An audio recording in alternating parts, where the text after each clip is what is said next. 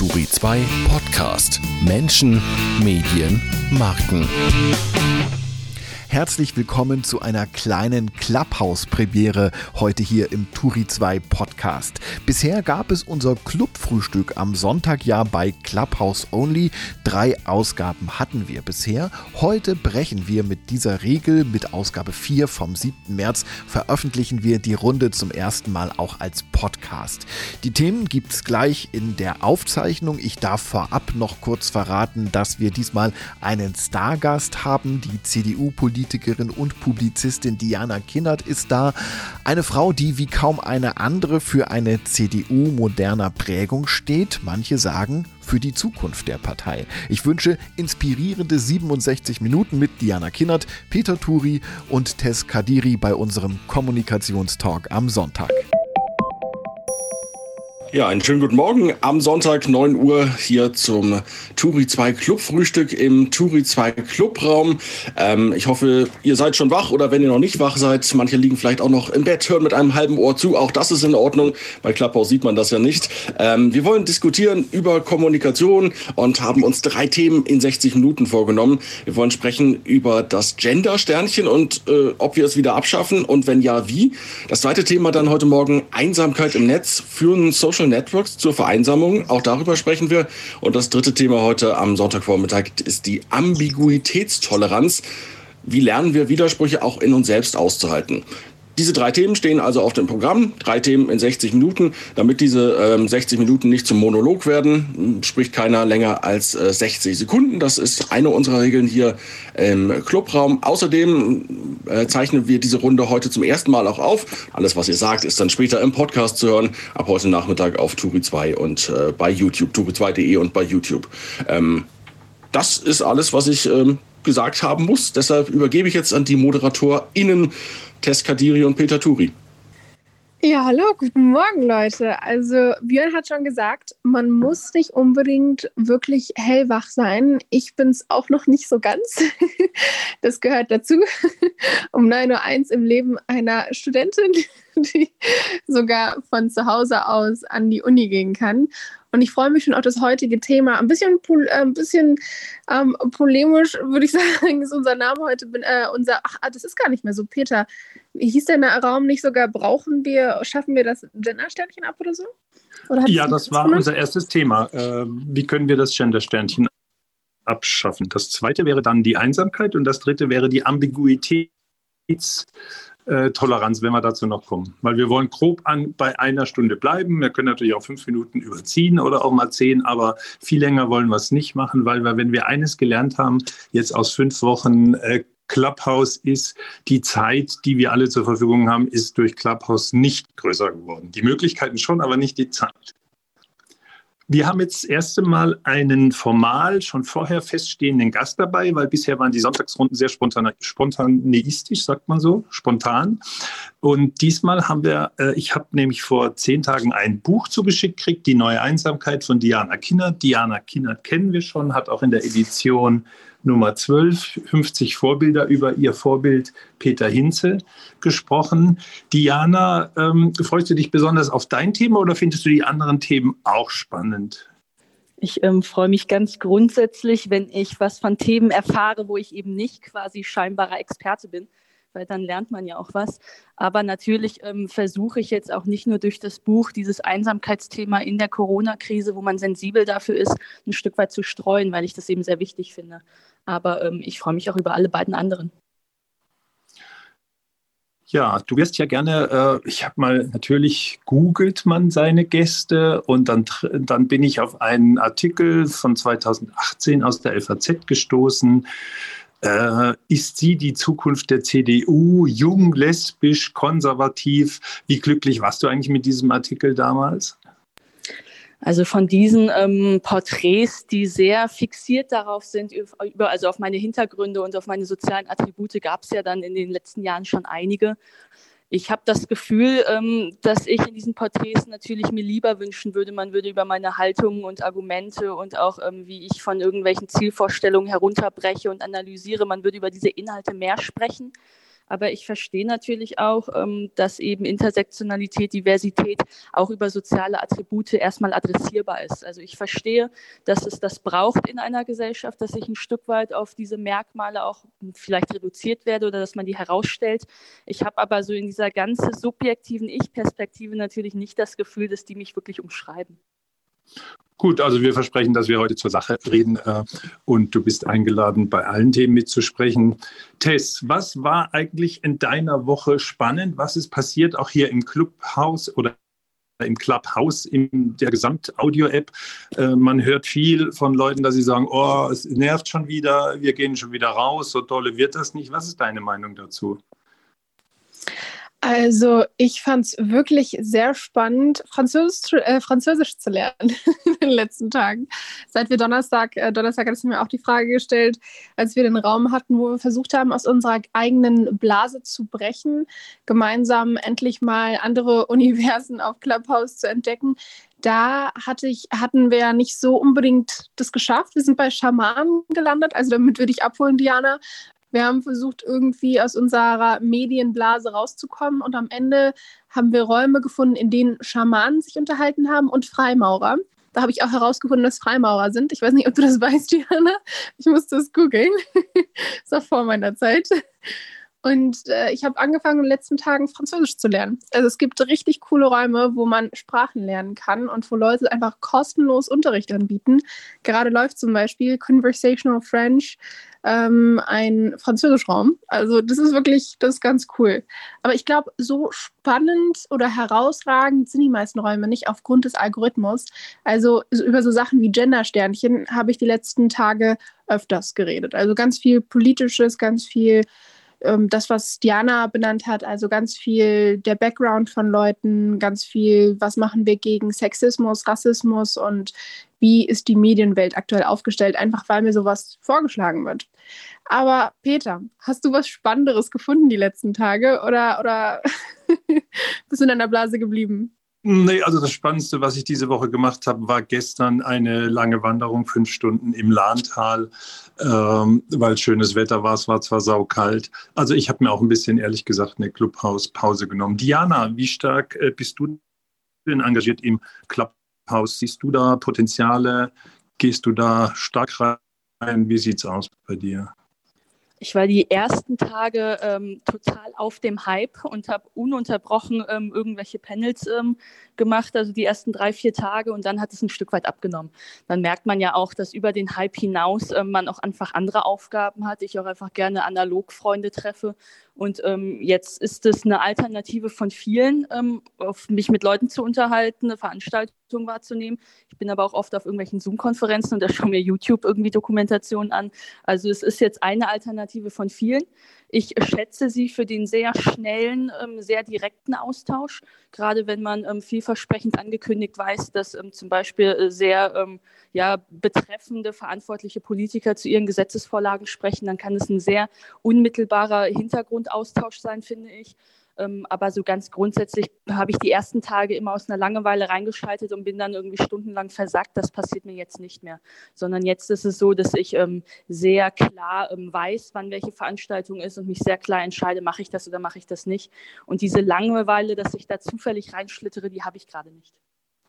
Ich muss sagen, dass diese Veränderung habe ich auch beobachtet. Also das ist, einfach so, dass die meisten gemerkt haben, okay, wir haben einfach keine Zeit, jeden Tag super viele, super krasse Räume anzubieten. Und genau deswegen, also bestimmt bist du als CDU-Politikerin bzw. als CDUlerin ähm, sehr interessiert am Sonntagsraum, Tillmann und Kuban.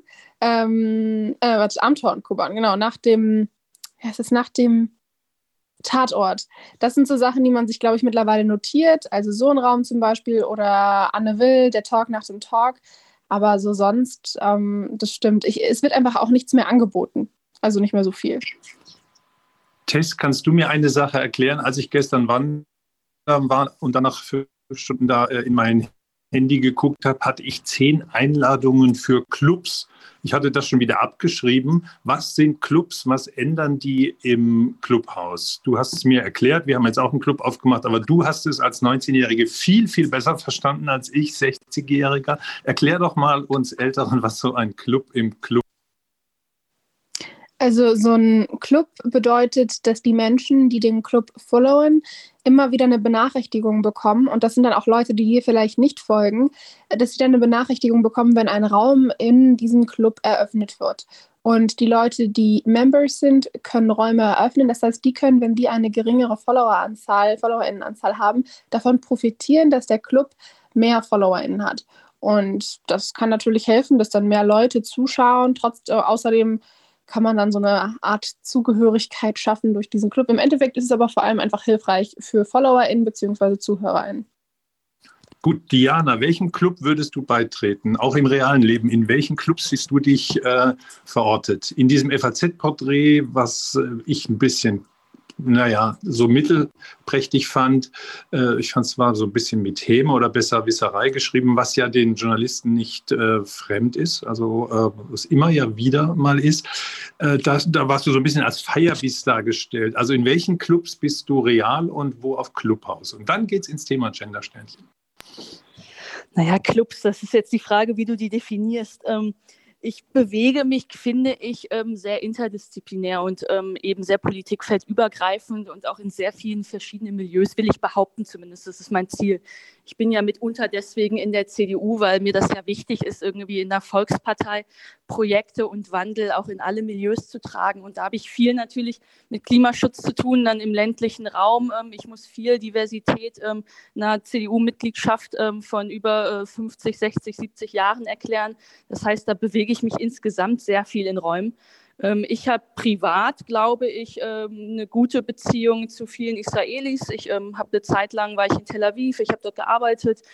ich bin hier mit zwei israelischen Restaurants in Berlin sehr nah befreundet bin eben dann dadurch mit sehr vielen Israelis befreundet. Wir sind auf vielen irgendwie ähm, jüdischen Partys unterwegs.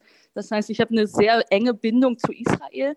Das ist vielleicht etwas, was ich habe. Ähm, ansonsten bin ich ein Wassermensch. Das heißt, ich bin viel mit Menschen befreundet, die segeln, die Kanu fahren, die angeln ähm, sind, die kleine Häuser an irgendwelchen Küsten haben.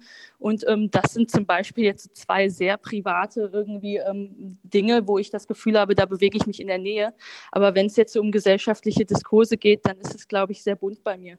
Also ich bin, ähm, man hat mich an den, in den Anfangsjahren der CDU immer sehr oft in die Integrationsdebatten reingesteckt, mit denen, ähm, da kann ich, habe ich eine Meinung zu, da kann ich was zu sagen, aber das war nie mein wirkliches Interesse.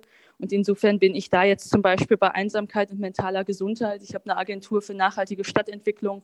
Ähm, also das ist dann relativ bunt, ehrlich gesagt. In einem Clubhausclub bist du noch nicht oder gehst du da rein? Eben nicht. Das hat sich, ich war die ersten Tage in einem totalen Hype fast überall dabei und habe mir überall die Sachen angeguckt. Und jetzt ist es so, dass wenn ich eine sehr konkrete Anfrage kriege für ähm, eine Diskussion, die ich spannend finde, oder wenn ich ähm, erfahre, dass ein Thema, das mich sehr explizit und unmittelbar interessiert, dass da sehr starke Redner zu sind, dann, ähm, dann gehe ich in dieses Event rein. Aber es ist nicht so, dass ich mir eine Struktur auf Clubhouse erbaue. Unser zweites Thema ist das Thema Einsamkeit. Ich habe dein Buch gekriegt, ich habe auch die ersten 50 Seiten schon gelesen. Ähm, jetzt machen wir aber, glaube ich, Test das Thema Gendersternchen. Und zwar haben wir uns vorgenommen, äh, das Thema Gendersternchen nervt es, wie können wir es abschaffen? Tess, was ist deine Meinung dazu? Gendersternchen, ist das toll oder blöd? Also ich habe nicht gesagt, dass es nervt. Mich nervt es nicht. Ähm, ich finde ich verstehe, wenn Leute sagen, dass es vielleicht nicht die beste Lösung ist. Und ich habe mittlerweile auch angefangen, einen Doppelpunkt zu verwenden, weil ich die Argumente dafür, dass es besser ist und inklusiver ist, verstanden habe. Also zum Beispiel, dass blinde Menschen das dann in ein Programm einschleusen kann, äh, können und dann das auch ähm, mit Lücke gelesen wird. Das finde ich gut und deswegen mache ich das mittlerweile mit Doppelpunkt. Ich finde es ehrlich gesagt nicht blöd. Ich finde es absolut gut, dass es das gibt. Und ich habe auch kein Problem damit, wenn andere Leute so sprechen. Ich höre sehr oft, es verhunzt die deutsche Sprache. Und dann denke ich mir immer, hm, also ich als Journalistin liebe die deutsche Sprache und bediene mich dieser sehr, sehr gerne. Aber trotzdem finde ich, es macht die deutsche Sprache nicht kaputt. Ich komme damit klar, dass Leute das verwenden, das so in ihre Sprache, in ihren normalen Gebrauch integrieren. Und deswegen finde ich es absolut okay. Aber wenn es hier bessere Lösungen gibt, gerne. Ich finde nur, es ist gerade schon die beste Lösung. Aber du hast ja gerade gesagt, dass es eine bessere Lösung gibt als das Gender-Sternchen, weil das Gender-Sternchen auch für Blinde nicht hoffentlich gelesen wird, nämlich der Doppelpunkt. Der Doppelpunkt so, ja, genau. Ja, ja, aber das ja. wird ja im Endeffekt im Sprachgebrauch, wenn man es ausspricht, ist es ja das Gleiche. Also man liest es ja trotzdem mit einer Lücke. Und ich glaube, das Problem, also wenn Leute das Gender-Sternchen kritisieren, dann ist, sind die nicht offen für einen Doppelpunkt. Dann sind diese Menschen meistens eher so, dass sie das zum Beispiel es nicht gut finden, wenn man sagt FreundInnen. Also diese Lücke gefällt dir nicht, diese Pause. Aber wenn wir an sich über, also wenn wir nur an sich über Lösungen, andere Lösungen sprechen, klar, der Doppelpunkt. Ja, das wäre eine Alternative.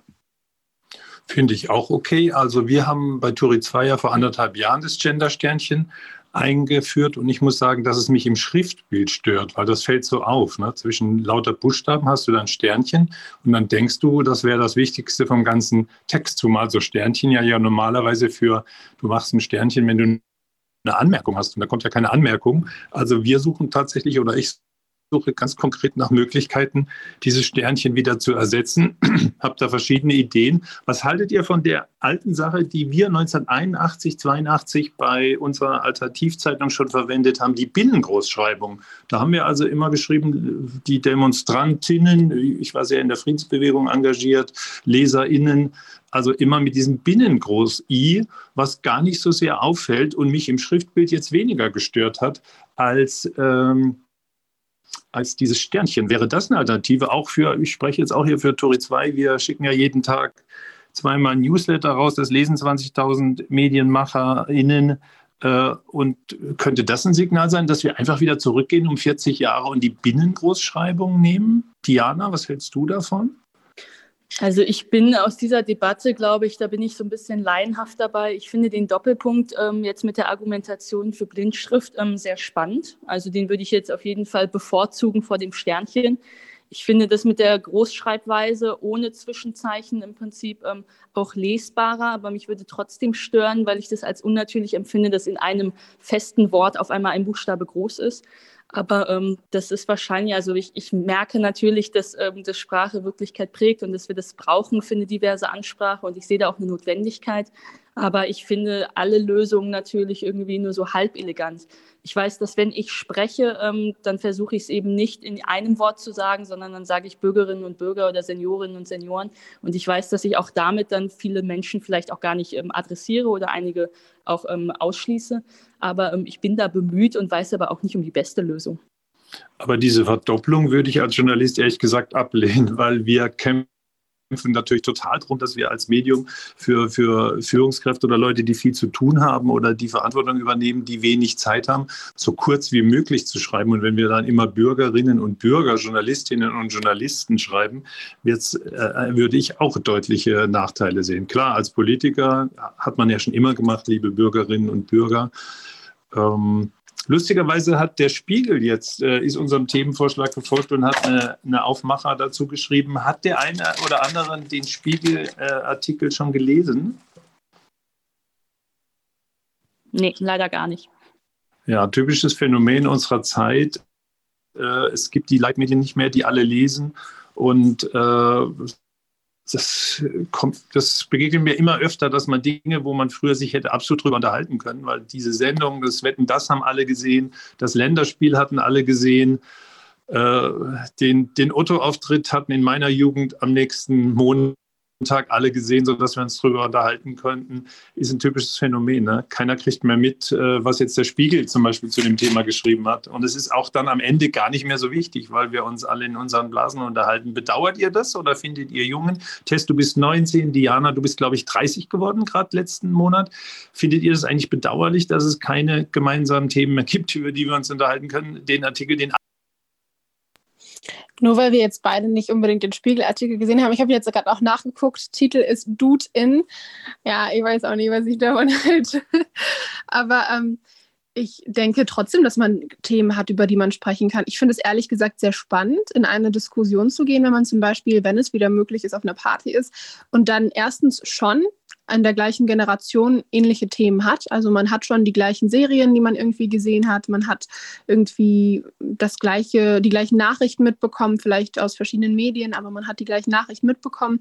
Und ich finde es dann sehr cool mitzubekommen, dass die eine Person ihre Infos von wo ganz anders bezieht und deswegen eine andere Perspektive hat und ich auch, weil wie sollen wir denn wachsen, wenn alle zusammen das Gleiche gelesen, das Gleiche geguckt haben? Dann kann man vielleicht verschiedene Perspektiven auf die Sache haben, aber ich finde, es fördert das, das, das Gespräch, die Diskussion ja viel mehr, wenn man ein Medium konsumiert, das zum Beispiel konservativer geprägt ist und die andere Person ein Medium konsumiert, das fortschrittlicher geprägt ist und dann miteinander diskutiert und sagt, hey, aber ich, ich bin vielleicht eher links eingestellt und deswegen sehe ich die Thematik so und so. Und die andere Person sagt, nee, ich bin eher konservativ eingestellt, ich sehe die Thematik so und so. Und dann kann man im Endeffekt aus der Diskussion rausgehen und eine viel, finde ich, vielfältigere Perspektive haben und eine viel informiertere. Also mich stört das überhaupt nicht. Also ich glaube, dass es zunächst einmal eine, ähm, eine, schon provokante These ist, ob es wirklich so ist, dass wir alle damals Wetten das und das Länderspiel und Otto geguckt haben. Ich glaube, das ist eventuell ähm, eben eine sehr privilegierte Perspektive. Wenn ich ähm, jetzt gerade zum Beispiel viel auf TikTok rumhänge und dort viel in so auch sehr jungen Migrantenkreisen bin, dann merke ich, dass dort eine Popkultur vorherrscht, die natürlich mit all diesen weißen Bildern irgendwie, die ich ja auch so ein Stück weit aus meiner Kindheit und Jugend kenne, gar nichts zu tun hat. Ich glaube aber, dass grundsätzlich die These natürlich stimmt, dass wir durch Individualisierung und ähm, durch auch ähm, eine Transparenz und, eine, und, eine, und was Fließendes in, in der Information und in der Unterhaltung, in der Digitalität uns nochmal neu bilden können und ganz neue Räume bilden können. Und ähm, ich habe schon das Gefühl, dass das auch was mit einer Art von sozialer Segregation und dem Zerfall in Teilöffentlichkeiten zu tun hat. Und ähm, das beschäftigt mich ja zum Beispiel in diesem Einsamkeitsthema, ob wenn wir alle einfach sehr streng individuellen ähm, ja, scheinautonomen Thesen folgen, ob wir dann überhaupt noch sowas wie ähm, Gemeinsamkeit haben, ob wir dann so etwas wie Gemeinwesen wirklich sind und ob wir eine gleiche Grundlage haben zu sprechen. Und im Extremfall ähm, scheiden sich die Geister ja schon bei der Frage, was Wahrheit ist und was nicht und was Fake News ist und was nicht. Ja, da haben wir ja schön Übergang zwischen den beiden Themen, ne? Äh, Gender-Sternchen und Einsamkeit.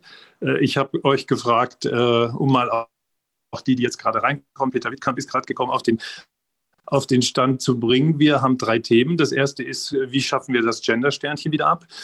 Das zweite Thema ist, werden wir, werden wir, zu, werden wir vereinsamen wir? Und jetzt haben wir festgestellt, dass ähm, den Spiegelartikel, der ja eine schöne Diskussionsgrundlage sein könnte, aber natürlich nicht sein muss, keiner gelesen hat. Und du, Tess, hast sogar den Spiegelartikel reduziert auf, äh, ja, die schreiben Dude in, weiß ich nicht, ob ich das so gut finde. Sprich, du kritisierst einen Artikel, den du gar nicht gelesen hast, nur über die Verkaufe. Ja? Äh, das ist was nein, sehr, sehr typisch ist. Doch, du hast nee, gleich nee, gesagt, ob ich, das so gut finde, weiß ich, ich nicht. Ja, ich habe zwei, zwei Punkte, die ich da noch ansprechen wollte. Ich habe nicht kritisiert, was in dem Artikel drin steht. Ich habe gesagt, oh, das fängt so Weil an, ja dass sie haben ja bewusst gewählt, wie die den Aufmacher machen. Genau, und den Aufmacher kann ich ja kritisieren. Den Aufmacher selbst kann ich kritisieren, weil klar ist, allen klar ist in diesem Raum, weil ich das gesagt habe, dass ich den Artikel, beziehungsweise ich habe die ersten Paragraphen, äh, die ersten Absätze gelesen, dass ich nicht alles gelesen habe und deswegen schlichtweg erstmal den Einsteiger kritisiere. Zweitens kann man das Ganze, den Artikel nur lesen, wenn man ein Spiegel Plus Abo hat. Und da kommen wir zu dem Punkt, den Diana angesprochen angesprochen hatte. Solche großen Medien sind ganz oft äh, hinter einer ähm, Schranke und einer Bezahlschranke und deswegen gar nicht zugänglich für bestimmte Menschen. Ich kann mir zum Beispiel nicht ein Spiegel Plus Abo leisten. Ich muss überlegen, welches Medium ich dann konsumieren möchte. Und ich persönlich bin generell kein großer Spiegel-Fan und deswegen überlege ich aktuell noch, welches Medium ich mir genau leisten möchte. Möchte ich die Regionalzeitung kaufen? Möchte ich ein Monatsabo für die Zeit? Das weiß ich noch gar nicht, aber die, äh, wenn ich nicht hinter all dem stehe, was der Spiegel rausbringt und diesen Aufmacher zum Beispiel nicht schön fand, dann werde ich auch nicht investieren, um ein Spiegel Plus Abo zu kaufen, einfach weil ich mir das nicht leisten kann. Das ist eine Form von Klassismus und wir können natürlich trotzdem über Gender-Sternchen diskutieren, müssen deswegen aber nicht alle des, den Artikel gelesen haben, einfach weil es ja auch nicht wirklich, finde ich, klug ist, eine Sache als Grundlage vorauszusetzen, die bezahlt werden muss, obwohl Menschen verschiedene finanzielle Situationen haben. Tess, habe ich das eben richtig verstanden? Du hast gesagt, die Paywall vom Spiegel ist eine Form von Rassismus? Nein, ich habe gesagt Klassismus. Klassismus bedeutet. Ja, genau. Klassismus? Was ist denn Klassismus? Klassismus ist eine Unterteilung Klassismus ist die Unterteilung und ich will das jetzt nicht falsch sagen, deswegen werde ich nochmal nebenbei nachgucken, damit ich es nicht falsch definiere. Aber so wie ich es verstanden habe, ist Klassismus die Unterteilung in verschiedene Gruppen und die Diskriminierung aufgrund ähm, der sozialen Herkunft oder der sozialen Position verschiedener Menschen. Also ob Menschen sich zum Beispiel bestimmte Sachen leisten können. Und warum müsst ihr Jungen da immer gleich einen Begriff draus machen, wo ihr dann, wenn man nachfragt, immer sagt, ich weiß gar nicht, ob ich ihn richtig benutze? Ich glaube, ich habe ihn, also hab ihn ja gerade richtig benutzt, aber ich wollte tiefergehend nicht darüber ähm, mich als Expertin positionieren, weil ich mich natürlich nicht so sehr damit auskenne, weil ich finde, dass WissenschaftlerInnen oder Menschen, die wirklich sich mit der Thematik befasst haben, als ExpertInnen dafür stehen sollten und das genauer erklären sollten. Ich habe es aber gerade richtig definiert, wenn es richtig ist und habe deswegen gesagt, Diana, wenn du es besser weißt, wenn es besser, wenn ich das falsch gemacht habe, korrigiere mich, aber ich denke, denke, dass ich es richtig definiert habe.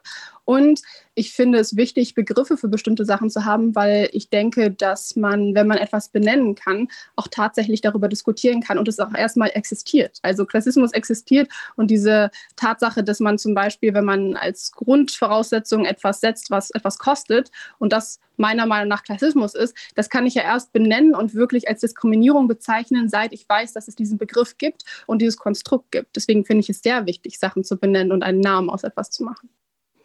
Also ich habe den Begriff ähm, des Klassismus in einem Diskurs niemals irgendwie aktiv verwendet, aber es geht ja im Grundsatz um Zugänglichkeit durch Teilhabe.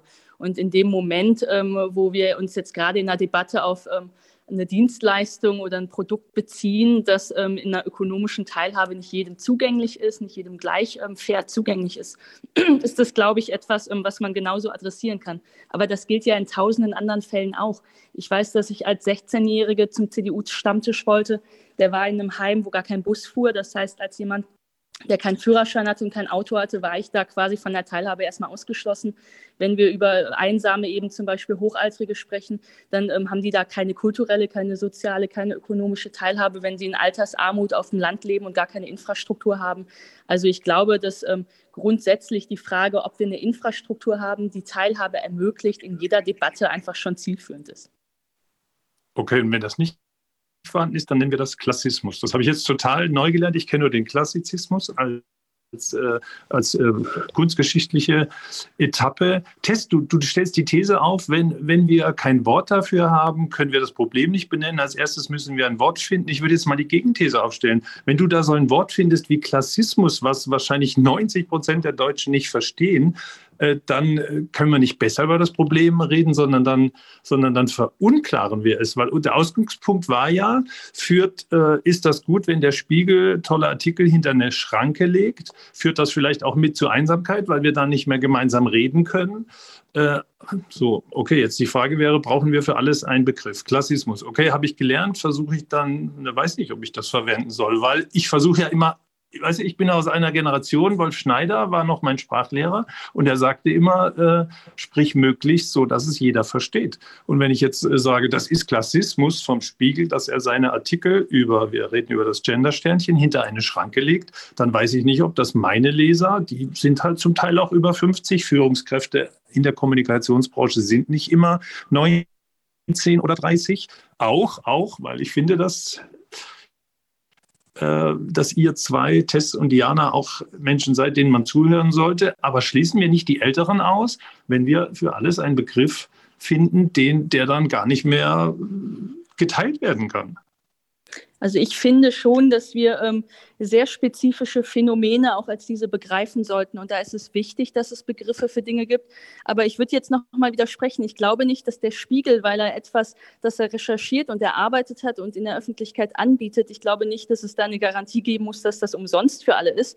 Also ich glaube nicht, dass die Arbeitsweise des Spiegels jetzt ähm, explizit klassis, klassisch, klassistisch ist. Ich weiß gar nicht, wie man es dann ausspricht. Also die ökonomische Teilhabe von anderen voraussetzt. Ich glaube, in dem Moment, wo wir in einem öffentlichen Raum eine Debatte über ein allgemeines gesellschaftliches Thema äh, führen wollen und man dort voraussetzt, jeder, der hier mitreden will, muss ihn gelesen haben, dass die, diese Voraussetzung für diese Debatte, die wäre in diesem Fall, glaube ich, ein Stück weit einfach unfair. Dem würde ich mich anschließen. Also ich denke auch, dass es nicht unbedingt schlecht ist. Ich denke auch, dass journalistische Arbeit natürlich irgendwie finanziert werden muss. Deswegen widerspreche ich. Deswegen sage ich jetzt zum Beispiel, ich muss abwägen, welches Medium, welches Medium ich finanzieren muss mit meinem Abo, welches Medium ich finanzieren möchte mit meinem Abo und denke deswegen, dass die Voraussetzung in dieser äh, Debatte eine unfaire Voraussetzung war und denke ebenfalls, dass man schon bestimmte Sachen benennen muss. Aber wenn man dann in einem Gespräch ist, ich habe diesen Begriff ja auch von anderen Menschen gelernt, dann muss das erklärt werden. Also die Person muss entweder fragen, hey, ich verstehe das nicht, kannst du das kurz erklären? Die Person kann dann sagen, hey, das ist mein Wissen, ich bin auch keine Expertin, ich habe das nicht studiert, aber ich habe mich informiert, nachdem mir das erklärt wurde und kann dir sagen, dass das die, Grund, die grundlegende Definition ist. Und die Person, die das erklärt bekommen hat, kann dann sagen, okay, ich weiß jetzt ungefähr, was es bedeutet, ich kann das jetzt aus, ich kann dieses Wissen jetzt weitertragen und ich kann, wenn ich will, mich auch weiter informieren. Das Internet ist groß.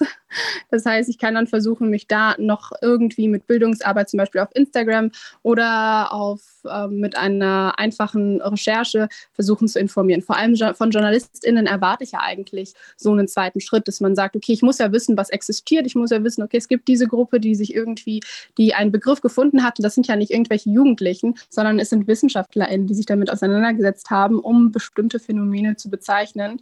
Und wenn man dann im Diskurs mit so einem Begriff kommt, dann finde ich, ist es schon ein Wachsen der Gesellschaft, beziehungsweise es ist, es ist hilfreich, wenn eine Person das erwähnt und dann, wenn sie gefragt wird, das erklärt mit dem Wissen, was die jeweilige Person hat. Aber, aber reden wir am Ende dann nicht mehr über die, über die Sprache als über die Sache? Also ich, ich sage mal ein Beispiel als wir Anfang der 80er Jahre gegen die Nachrüstung äh, demonstriert haben, da haben wir uns äh, Aktionen überlegt, wie können wir die Bevölkerung erreichen, wie können wir, wir haben diskutiert, ob man, diskutiert, äh, ob man, ob man blockieren kann, wie weit ist Gewaltfreiheit, ist das schon Gewalt, wenn wir uns vor ein Atomlager setzen und, und all solche Sachen. Und äh, kann ich mal provokativ formulieren, ihr diskutiert jetzt hauptsächlich darüber, wie wir die Sache benennen? Wäre das eine These? Die, die euch angreift, wenn ich sage, ihr diskutiert so viel über Sprache und so wenig darüber, was er inhaltlich macht? Ich glaube, es ist eine Voraussetzung, dass man Dinge klar ähm, benennen kann und auch adressieren kann in der Verantwortung, dass es dort auch Fortschritte geben kann. Ich habe das ja immer wieder, immer noch, wenn es um Frauenquote oder Feminismus geht, dass es da Stereotype gibt, dass es überhaupt nichts mit strukturellen Diskriminierungen zu tun hat, sondern dass jede Frau einfach motiviert sein soll. Und ich glaube, da ist es eben wichtig, dass man große Debatten auch äh, strukturell und systematisch irgendwie annimmt. Und da ist eine Wissenschaftlichkeit, die sich des Phänomens irgendwie annimmt, schon eine Voraussetzung. Aber du hast natürlich recht, es kann sein, dass es eben so ist, dass man viel zu viel über eine gleiche Grundvoraussetzung und eine gleiche Sprache und diese Dinge spricht und dann eigentlich gar nicht mehr wirklich Zeit hat oder gar keine Kraft mehr hat, sich wirklich um die inhaltliche Auseinandersetzung zu kümmern.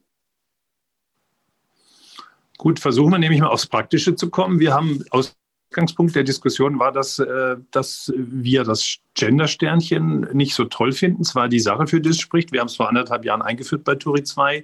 Mich nervt die Häufung. Ich habe mich im Schriftbild einfach nicht dran gewöhnen können. An die Sache schon. Ich habe überhaupt kein Problem, LeserInnen zu sagen. Äh, auch mit ganz kurzem Klotterschlag oder wie das heißt, weil äh, die männlichen dürfen sich ja gerne auch mit äh, gemeint fühlen. Das haben wir jetzt ja Jahrtausende lang hatten wir jetzt das, äh, wie heißt das, generische Maskulinum. Ich hätte überhaupt nichts gegen ein generisches Femininum. Wäre das vielleicht die Lösung, um alle Doppelpunkte äh, Sternchen, Binnengroßschreibungen, was immer als Stirn empfunden wird, aufzuheben? Sollen wir einfach das generische Femininum einführen?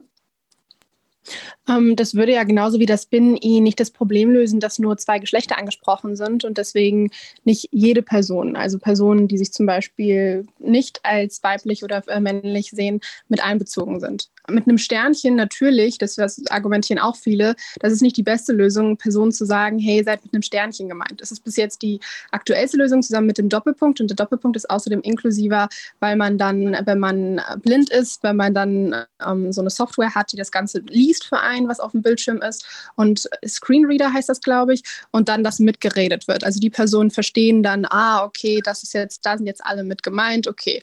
Deswegen finde ich jetzt nicht unbedingt, dass das generische Femininum die Lösung wäre. Allerdings, wenn ich im Straßenverkehr unterwegs bin und ich einen Beifahrer habe oder ich bin Beifahrer und wir sind, ich weiß nicht, gerade in einem Kreisverkehr und wollen die nächste oder die übernächste raus ähm, und dann ist vor uns ein Auto, dann benutze ich immer schon irgendwie, aber aus einer Verspieltheit die weibliche Form. Also ich sage nicht mehr, fahr dem Blauen hinterher, fahr dem Blauen hinterher, ähm, sondern ich sage, fahr ihr mal hinterher, fahr der Weißen mal hinterher. Also ich ähm, benutze die weibliche Form aus einer Verspieltheit für Autos, denen ich folge. Ja, okay, wir schließen den ersten Punkt mal ab. Wie können wir das äh, Gender-Sternchen ersetzen? Ähm, es stehen zwei Vorschläge zur, äh, zur Debatte. Tess sagt ein Doppelpunkt statt dem Sternchen, ist auch besser für Blinde, die sich vorlesen lassen. Ich würde sagen, ja, stört etwas weniger im Schriftbild. Mein Gegenvorschlag ist allerdings, dass wir einfach das generische Femininum nehmen. Wir schreiben, wo immer es geht, Frauen, gelegentlich dann auch mal Männer und meinen einfach das andere Geschlecht immer mit. Jetzt würde ich mal die Frage stellen, ob jemand von unten, wir haben hier eine Menge Leute, Indra, Susanne, Peter, Stefan, jetzt die, die ich gut kenne, Johannes kenne ich auch. Will einer von euch, aber jetzt nicht keinen Grundsatzvorschlag, sondern wir ich bin immer so ein Mensch, bin so geprägt, ich suche immer Lösungen am Ende, praktische. Und wir müssen ja auch irgendwie ab morgen, auch morgen wieder ein Newsletter schreiben und demnächst wieder ein Buch. Hat jemand äh, eine Meinung dazu, wie wir das Gender-Sternchen-Problem lösen? Will jemand auf die Bühne? Der darf dann auch oben bleiben, weil wir eigentlich immer zu viert diskutieren und der vierte heute ausgefallen ist. Wer möchte die Hand heben? Sonst machen wir einfach das nächste Thema Einsamkeit. Aber ihr dürft die Hand heben. Johannes. Peter, hallo. Du hast die, du hast, du hast die Diskussion, Johannes Ritter, ähm, du hast die Diskussion verfolgt. Wir haben zugespitzt auf Abschaffen und generisches Femininum machen oder das Sternchen durch den Doppelpunkt ersetzen. Was würdest du sagen? Also erstmal vielen Dank, dass ihr mich äh, als Speaker nach oben geholt habt. Ähm, ich bin bei deiner Meinung. Also ich finde deine Meinung mit dem Großschreiben des Is sehr gut, weil ich genauso der Meinung bin, dass der Stern einen sehr ablenkt beim Lesen. Also ich würde es für gut empfinden, wenn ihr bei Turi die Großschreibung wieder einführen würdet und äh, im Newsletter das Ganze wieder so wie vor 20 Jahren einführt. Also das Binnen-I, ne? Genau, das finde ich, äh, empfinde ich persönlich als sehr gut beim Lesen. Also es stört nicht so sehr wie ein Stern, meiner Meinung nach. Gut, wir werden das diskutieren, Johannes, und ihr werdet das Ergebnis sehen. Wir kommen zum nächsten Thema. Diana, warum hast du ein ganzes Buch mit 400, über 400 Seiten über das Thema Einsamkeit geschrieben? Ich habe dieses Buch ähm, Die neue Einsamkeit geschrieben, weil ich vor sechs Jahren in Großbritannien angefangen habe, zum Thema Einsamkeit zu arbeiten. Damals gab es die britische äh, Labour-Abgeordnete Joe Cox, die ähm, viel Sozialpolitik für Jugendpolitik gemacht hat und erkannt hat, dass Einsamkeit ein wachsendes Problem in sämtlichen Altersgruppen ist. Und Einsamkeit, ähm, sofern jemand schon subjektiv einfach von sich sagt, ich fühle mich einsam, sofort reelle physische Konsequenzen hat. Und ähm, Joe Cox wurde im anschließenden Jahr, nachdem wir uns kennengelernt haben, ja von Rechtsextremisten ermordet. Ihre Schwester hat daraufhin eine Stiftung gegründet, die Joe Cox Stiftung. Die hat sich zum Thema Einsamkeit positioniert. Ähm, ich habe da mitgearbeitet und daraus ist dieses weltweit erste Anti-Einsamkeitsministerium unter Theresa May entstanden. Und ich habe mich dann nicht nur in Großbritannien, sondern auch in Israel, in Australien, ähm, in Skandinavien viel mit dem Phänomen an sich ähm, befasst, das nicht nur sentimental Einsamkeit ist, sondern es hat was mit Segregation, mit Zersplitterung, mit Fragmentierung, mit Vereinzelung zu tun, mit Infrastrukturen, die zum Beispiel im demografischen Wandel keinen Sinn mehr machen. Und deswegen habe ich das Gefühl, dass ähm, Einsamkeit ein sehr relevantes ähm, äh, Zukunftsthema ist und ähm, wollte in diesem Buch meine jahrelange Erfahrung dazu sammeln. Ich darf was zu dem Buch sagen. Ich habe, wie gesagt, die ersten 50 Seiten geschafft, 400 noch nicht, Diana. Ich hoffe, du verzeihst es mir. Ähm, und ich habe die, es gibt so zehn Seiten Einstieg und der macht eigentlich klar, dass es auch für dich, glaube ich, kein abstraktes Thema ist. Ne? Du schilderst so einen, äh, einen turbulenten Abend in einer äh, Berliner äh, Gaststätte und wer da alles auftaucht und wie ihr euch unterhaltet. Und als du dann nach Hause gehst, ganz am Ende, und ich habe das so gelesen, habe gedacht, ja, das ist aber ein weit äh, ausholender Einstieg. Was hat das jetzt alles mit dem Thema Einsamkeit zu tun? Und ganz am Ende deiner Einleitung kommt es dann, und jetzt lese ich mal vor, dann schreibst du, du bist dann auf dem Nachhauseweg und dann schreibst du, nicht einmal nicht einmal ist an diesem Abend das Wort gefallen. Das fällt mir nicht erst jetzt ein. Es fiel mir die ganze Zeit auf. Den ganzen Abend über, während jeden Glases, während jeder Zigarette und während jeden Dialogs war es anwesend, das Thema dieser Zeit, die Einsamkeit. Und doch vermieden wir das Wort, verschwiegen es hochprofessionell. Heißt das, alle die Berliner, die da äh, gefeiert haben, sind in Wahrheit einsam und haben ein Problem mit Einsamkeit? Auch du? Also dieses Buch ist für mich tatsächlich ähm, eine wirkliche Reise gewesen. Ich habe am Anfang vorgehabt, über Nachbarschaftsgenossenschaften, Mehrgenerationenhäuser, wie kriegen wir die Alten wieder in die Mitte der Gesellschaft zu schreiben und habe dann festgestellt, dass Studien eigentlich ein ganz gegenteiliges Phänomen beschreiben. Dass vor allem eine Generation Z, dass Millennials sehr einsam sind, dass die 20- bis 40-Jährigen extrem einsam sind, ähm, dass bei denen die es die extremsten gesundheitlichen Konsequenzen gibt. Das sind Milliardenkosten im Gesundheitsapparat. Ähm, Metastudien, die 200 andere Studien irgendwie reinberechnen und bereinigen, kommt zum Ergebnis, dass jemand, der in seiner Jugend schon dauerhaft sagt, er fühlt sich eigentlich einsam, ähm, eine frühzeitige Sterbewahrscheinlichkeit um 25 Prozent hat. Also es ist ein sehr extremes Thema. Die Ruhr-Universität Bochum hat den einzigen Lehrstuhl in Deutschland ähm, zum Thema Einsamkeit. Die haben einen Einsamkeitsindex erarbeitet und es kommt tatsächlich raus, dass Menschen in den Großstädten am einsamsten sind. In Hamburg haben wir so viele Single-Haushalte wie nie. Ähm, in Berlin ist, Berlin ist eben nach diesem Index Einsamkeitsgroßstadt. Und ich habe mich gefragt, dass das, oder beziehungsweise ich habe gedacht, das kann doch eigentlich nicht sein. Ich rede hier eigentlich seit Jahren über die verwitwete Frau im ländlichen Raum, um die sich keiner kümmern kann, die keinen Internetanschluss hat. Darüber wollte ich ein Buch schreiben. Aber dann kommt in Gesellschaftsstudien heraus, dass dieses Einsamkeitsphänomen eigentlich gerade die betrifft, die sehr flexibel sind, die schnelllebig sind, die kulturell satt sind, die vernetzt sind, die erreichbar sind. Und da war für mich erstmal ein Paradox, weil ich dachte, diese Generation, und davon bin ich persönlich ja genauso betroffen, extrem im sozialen Austausch ist. Warum gibt es dort trotzdem ein subjektives Gefühl von, ähm, meine, meine sozialen Wünsche werden nicht befriedigt? Und das war für mich ein Rätsel und diesem Rätsel bin ich da eben auf 400 100 ähm, Seiten auf die Spur gekommen. Tess, kennst du das Gefühl? Klar, du bist 19, für mich als Stimme immer gut gelaunt, immer unterwegs, total aktiv. Kennst du oder kennt deine Generation mit 19 das Gefühl der Einsamkeit? Ja, auf jeden Fall, vor allem während der Pandemie. Also das, also ich stimme, das, was du beschrieben hast, Diana, da stimme ich dir zu. Also man merkt es auch im Diskurs. Ich habe schon das Gefühl, dass ich mit engeren FreundInnen schon darüber spreche, dass man sich öfters mal, vor allem jetzt aktuell, sehr einsam gefühlt hat und dass man irgendwie manchmal das Gefühl hat, da irgendwie ist niemand da, während äh, man da zu Hause alleine sitzt und alleine studiert. Aber ich denke auch, dass es schon ein verschwiegenes Thema ist, weil es ja, also natürlich, ich habe das noch nicht gelesen, das Buch, Diana. Ich habe aber sehr oft davon mitbekommen, dass Leute das lesen und habe mir schon überlegt, ob ich mir das hole, weil ich es schon spannend finde.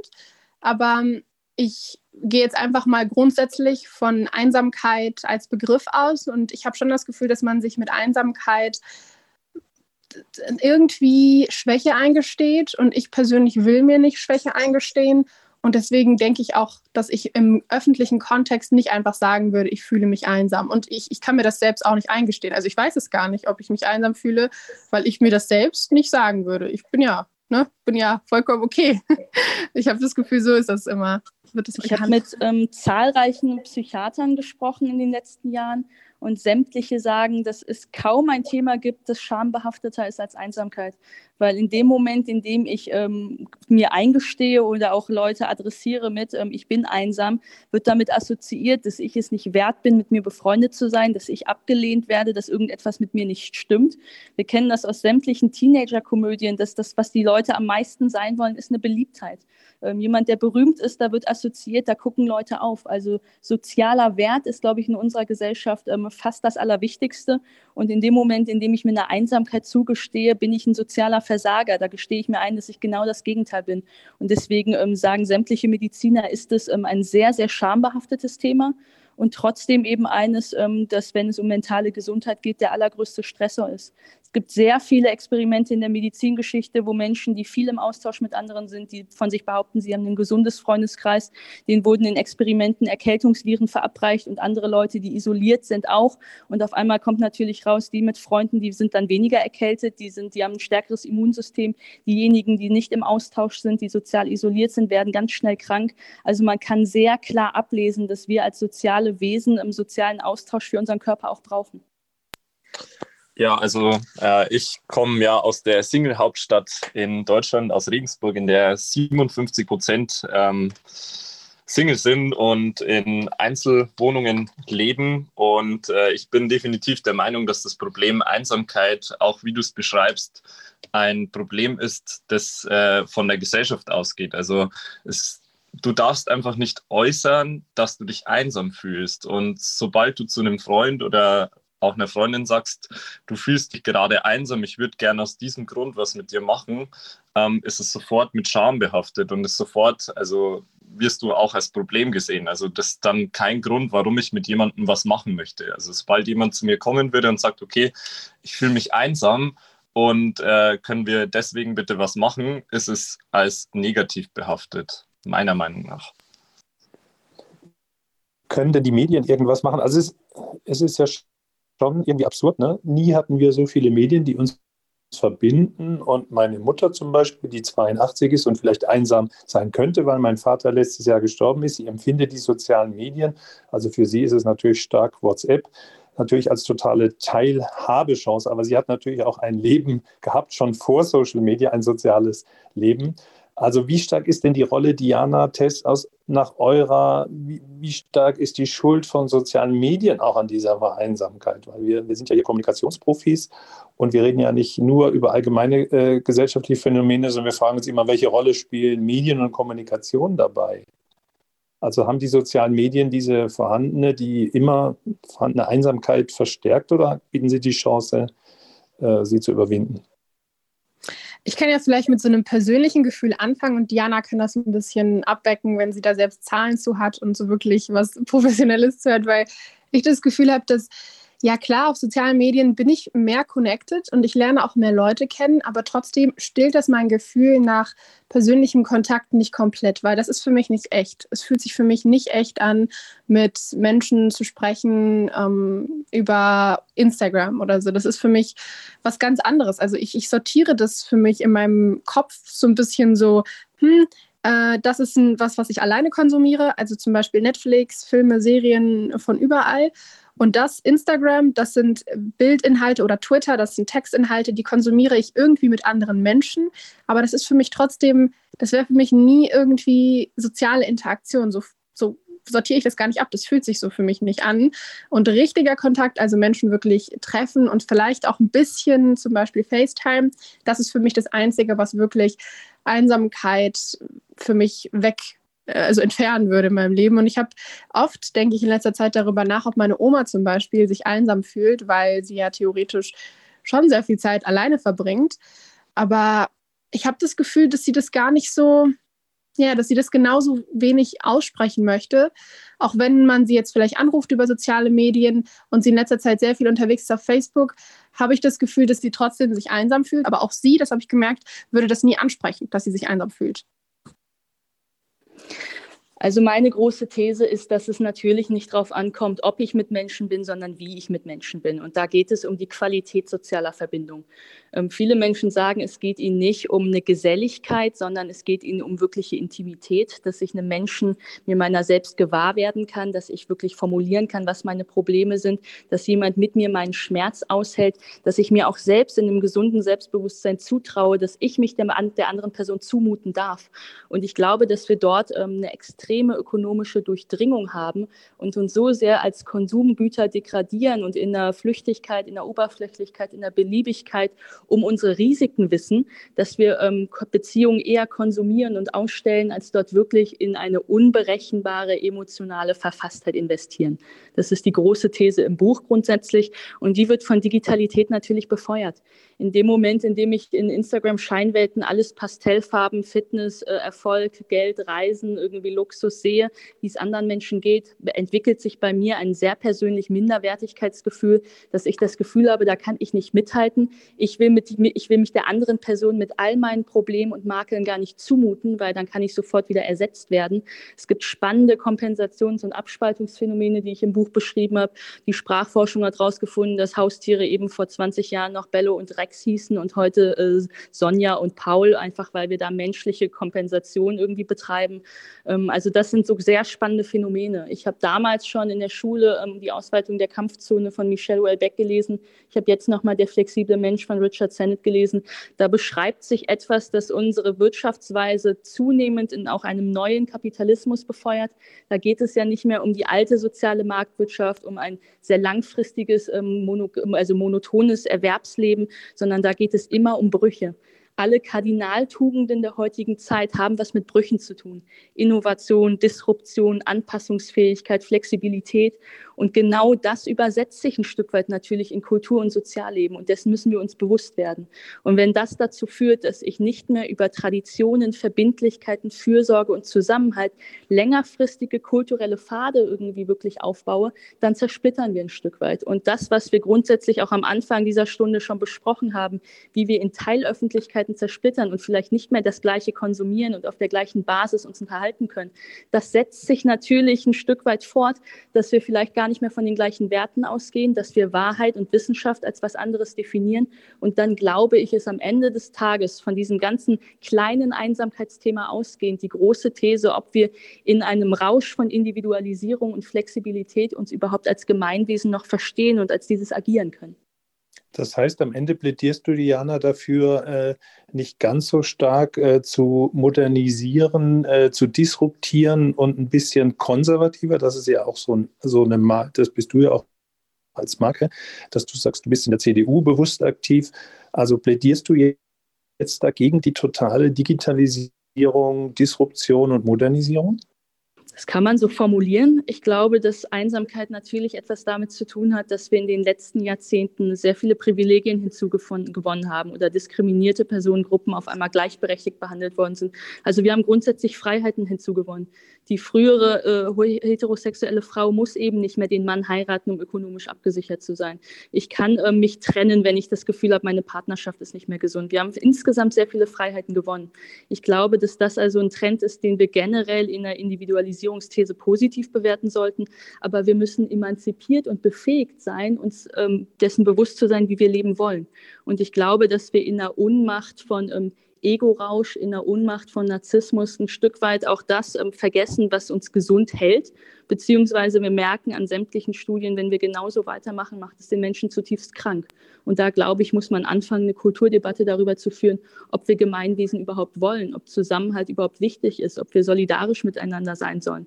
Ähm, wenn ich irgendwie ähm, lese, dass es in Los Angeles irgendwelche Feuerbrände gibt und die Feuerwehr ausrückt und gleichzeitig lese, die Kardashians interessiert es gar nicht, weil die haben eine private Feuerwehr ähm, und kaufen sich da im Prinzip Sicherheitsleute, da muss man sich ja die Frage stellen, ob politisches Gemeinwesen an der Stelle Stelle Sinn macht oder ob wir einfach jeder sich um seiner selbst kümmert und das, was Politik am Ende des Tages auszeichnet, gar keine Rolle mehr spielt. Also sind zwei Stichworte jetzt gefallen von dir, Diana, die mir hängen geblieben sind: Ego-Rausch und Narzissmus. Ich würde gern den Markus noch in die Diskussion holen. Und zwar Dr. Markus Riedel steht auf deinem, Markus, auf deinem äh, Profil. Ähm, und du bist Betriebsmediziner und Psychotherapeut. Ist, sind das die beiden Stichworte, die dich auch beschäftigen in deiner Arbeit, Ego-Rausch und Narzissmus? Ja, also Diana, ich finde das ganz wunderbar, was du alles ähm, äh, zusammengefasst hast. Und es sind ja alle Aspekte eigentlich drin. Was mir auffällt ist, das kann natürlich jetzt an dem Panel und der Situation liegen, dass das so dicht ist, dass du scheinst da völlig zu überzusprudeln. Ich will da mal versuchen, jetzt in einer anderen Geschwindigkeit kurz was dazuzufügen. Und zwar glaube ich, dieser Ego-Rausch beziehungsweise dieser Optimierungswunsch, den wir haben. Also ich habe den Eindruck, dass wir viele Idealisierungen ans Leben äh, haben, also dass wir das Leben an sich idealisieren und optimieren wollen. Und dass wir dann, äh, ich habe zum Beispiel heute gerade morgens schon von einem Patienten eine Nachricht bekommen, dass die Beziehung zerbrochen ist, die vorher als völlig ideal und völlig orgiastisch beschrieben wurde. Und das geht ganz schnell. Und ähm, mein Anliegen ist einfach, diesen Aspekt nochmal reinzubringen, äh, diese, diese Idealisierung von Leben an sich und auch die Idealisierung von Beziehungen. Du hast eben von Beziehungsqualität gesprochen. Ich glaube, das wird wirklich wichtiger. Also weniger ist oftmals mehr. Aber wir sind auch immer weniger in der Lage, glaube ich, Beziehungskompromisse einzugehen, auch in Gruppen. Und es wird immer mehr geguckt, wie kann ich das optimieren, wenn ich jetzt an Social Media denke und an die Matchings zum Beispiel auch äh, in den Communities äh, zu, zur Partnerfindung, dann werden ja da Listen von Ansprüchen und, und ähm, Anforderungen miteinander abgeglichen. Und wenn dann irgendwas nicht passt, dann geht das auf einmal gar nicht. Wie weit lassen wir uns noch ein auf das nicht komplette, auf das Unvollständige. Das ist so mein Wunsch, nochmal hier mit reinzubringen. Vielen Dank dafür. Und da kommen wir dann wieder zu sozialen Medien und Netzwerken, ähm, weil dort natürlich diese, ähm, diese Kontaktvermeidung und auch diese Reibungsvermeidung viel einfacher ist. Ich kann mich als Kind erinnern, wie wir Nachbarschaftsstreitigkeiten in der Siedlung ständig hatten, aber man hat dann trotzdem am Ende des Tages gegrillt. Und jetzt ist es ja schon so, dass wenn ich nur irgendwas auf Twitter lese, was mich nervt, kann ich stumm schalten, kann ich blockieren. Wenn ich in einer WhatsApp-Nachricht merke, irgendwie ist dieser Chat wird mir zu langweilig, springe ich in den nächsten. Also ich kann die ganze Zeit meine eigene, ähm, mein Kontaktmanagement sabotieren und manipulieren. Und das ist ein Stück weit gefährlich, wenn wir uns dessen nicht bewusst sind, weil ich nämlich schon glaube, dass wirkliche ähm, Emotion dort entsteht, wo Unberechenbarkeit vorherrscht, wo ich ins Risiko gehe, wo wirklich Intimität entsteht. Und all das, was wir insgesamt, ähm, wozu wir tendieren in den sozialen Medien, ist eine Inszenierung von Homogenität. Und ich glaube, dass das gefährlich ist, nicht nur für den politischen Wettstreit, sondern auch für die eigene Gesundheit.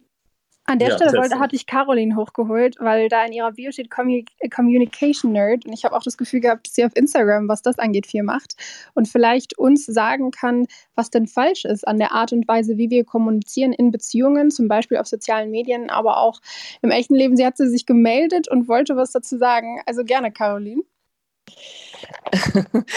Ich kann, glaube ich, ähm, ich kann euch hier in der Diskussion nur gratulieren zu dem Austausch. Ich finde es ganz, ganz toll. Fand es super. Ich kam erst über das Gender-Sternchen dazu, zu dem ich wahnsinnig viele Streitigkeiten in meiner Familie gerade erlebe. Und ich erlebe das, dass man plötzlich nicht mehr miteinander spricht. Ich habe das selbst erlebt, dass ich gedacht habe, oh meine Güte, jetzt werde ich ausgegrenzt, was soll jetzt hier passieren?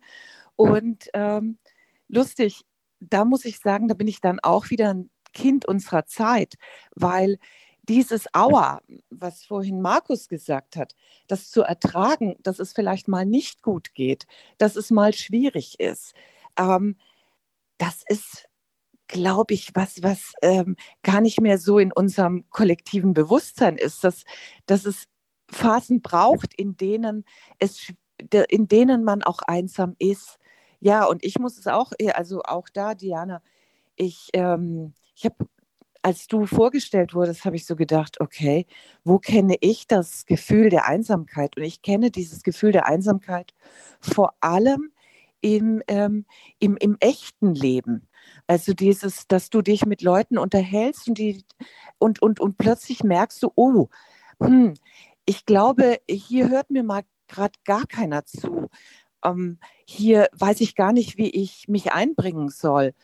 Und, und das, das sind so Handwerksgeschichten, äh, die uns als Gesellschaft gerade immer, immer mehr verloren gehen. Und da, ähm, Tess, danke schön, dass du denkst, dass ich weiß, wie das geht. Nein, ich weiß es nicht. Meine Aufgabe sehe ich darin, ähm, das zu suchen mit anderen Menschen zusammen. Und ich finde es ganz spannend, diese Diskussion, die ihr hier habt.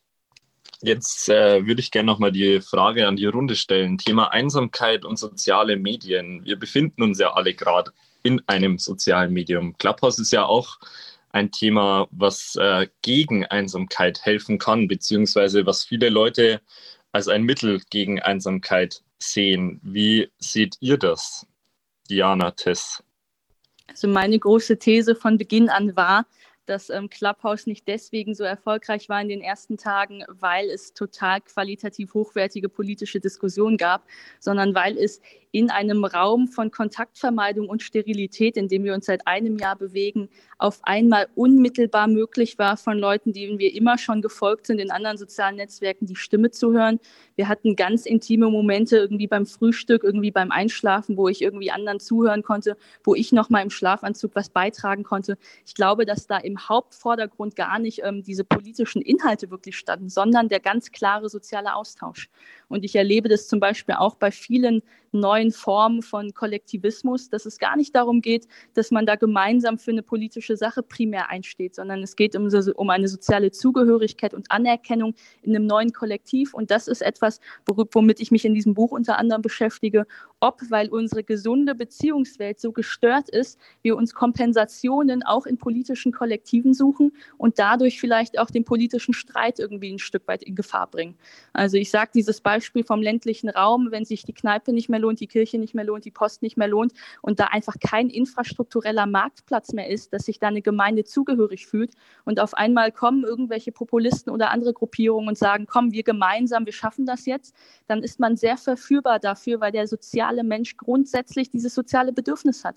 Das heißt, das Wichtigste auch gegen Populismus wäre, diese sozialen Wünsche ernst zu nehmen und eine Alternative zu bieten, die ein Stück weit konstruktiv und irgendwie verfassungsgemäßer ist. Und ich glaube, dass diese sozialen Wünsche sich unter anderem im Erfolg ähm, solcher Plattformen wie Clubhouse auch zeigen. So, ihr Lieben, geschlechterneutral, ihr Lieben, äh, es umschließt alles.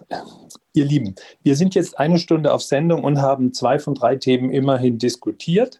Und das dritte verschieben wir einfach. Wie halten wir Ambigu Ambiguitätstoleranz? Wie lernen wir die? Wie, wie halten wir Widersprüche in uns aus? Ein bisschen ist es auch fast schon passt es wiederum in die, in die Einsamkeit. Wir müssen halt Einsamkeit auch mal aushalten, sagt die Caroline und der Markus blinkt auch dazu. Ich würde darum bitten, dass wir langsam in die Zielgerade einbiegen. Ähm, und ich bin ja immer ein Fan von ähm, konkreten Lösungen. Wir arbeiten alle irgendwie in der Kommunikation oder in den Medien. Können wir, und ich würde dich bitten, Diana anzufangen, können wir in den Medien als Journalisten, als PR-Manager, als Marketingmensch, als, ähm, äh, als Kommunikationsarbeiterin einfach, können wir da irgendwas machen gegen die gesellschaftliche Einsamkeit? Habt ihr da Vorschläge? Habt ihr vielleicht ein To-Do, wo ihr sagt, ab morgen mache ich das, um da ein bisschen was zu helfen? Glaube, ein erster wichtiger Schritt ist die Entstigmatisierung, weil es eben ein großes gesellschaftliches Tabu ist. Da muss man Leute zu sprechen lassen, da muss man das Thema auch ein Stück weit verdichtet ähm, ja, erklären und darüber berichten. Und als zweites glaube ich, und da kann ich keine ähm, ersten direkten Anweisungen geben, aber ich glaube, was wichtig ist, wir alle arbeiten in unserem Berufsfeld auf Basis von Werten. Und ich glaube, dass Gesellschaftswerte von Beziehungsfähigkeit, von Bindungsfähigkeit immer unterschätzt wurden und dass wir uns Gedanken machen müssen, ob das vielleicht neue, gute starke Kulturwerte sind, die uns als Menschen gesund halten. Also ich glaube, es geht um jene ähm, Bewusstseinsbildung, dass wir jetzt zum Beispiel darüber sprechen, auch in der Gruppe. Das hat ja nicht nur individuelle oder Individualaspekte, sondern auch Gruppenaspekte. Das heißt, wie wir miteinander auch in Gruppen kommunizieren. Und da gibt es auch entsprechende haltende Funktionen. Obwohl man alleine ist, heißt das nicht, dass man sich einsam fühlen muss. Und ich glaube, das ist eine Bewusstseinsfrage, die wir jetzt hier zum Beispiel gerade angesprochen haben. Und da könnt ihr natürlich euren Beitrag dazu leisten. Ja, also ich bin auch der klaren Meinung, dass man das Thema Einsamkeit allgemein ähm, ja, verallgemeinern sollte. Also dass es einfach thematisiert, überhaupt thematisiert werden darf. Also dass es kein Tabuthema ist und dass man drüber sprechen darf, dass man auch gerne mal sagen darf, hey, ich fühle mich gerade einsam. Also ich sehe das große Problem darin, dass ein Schamgefühl vorherrscht und dass man dieses Schamgefühl einfach ja, beseitigt oder dass man einfach was dagegen tut.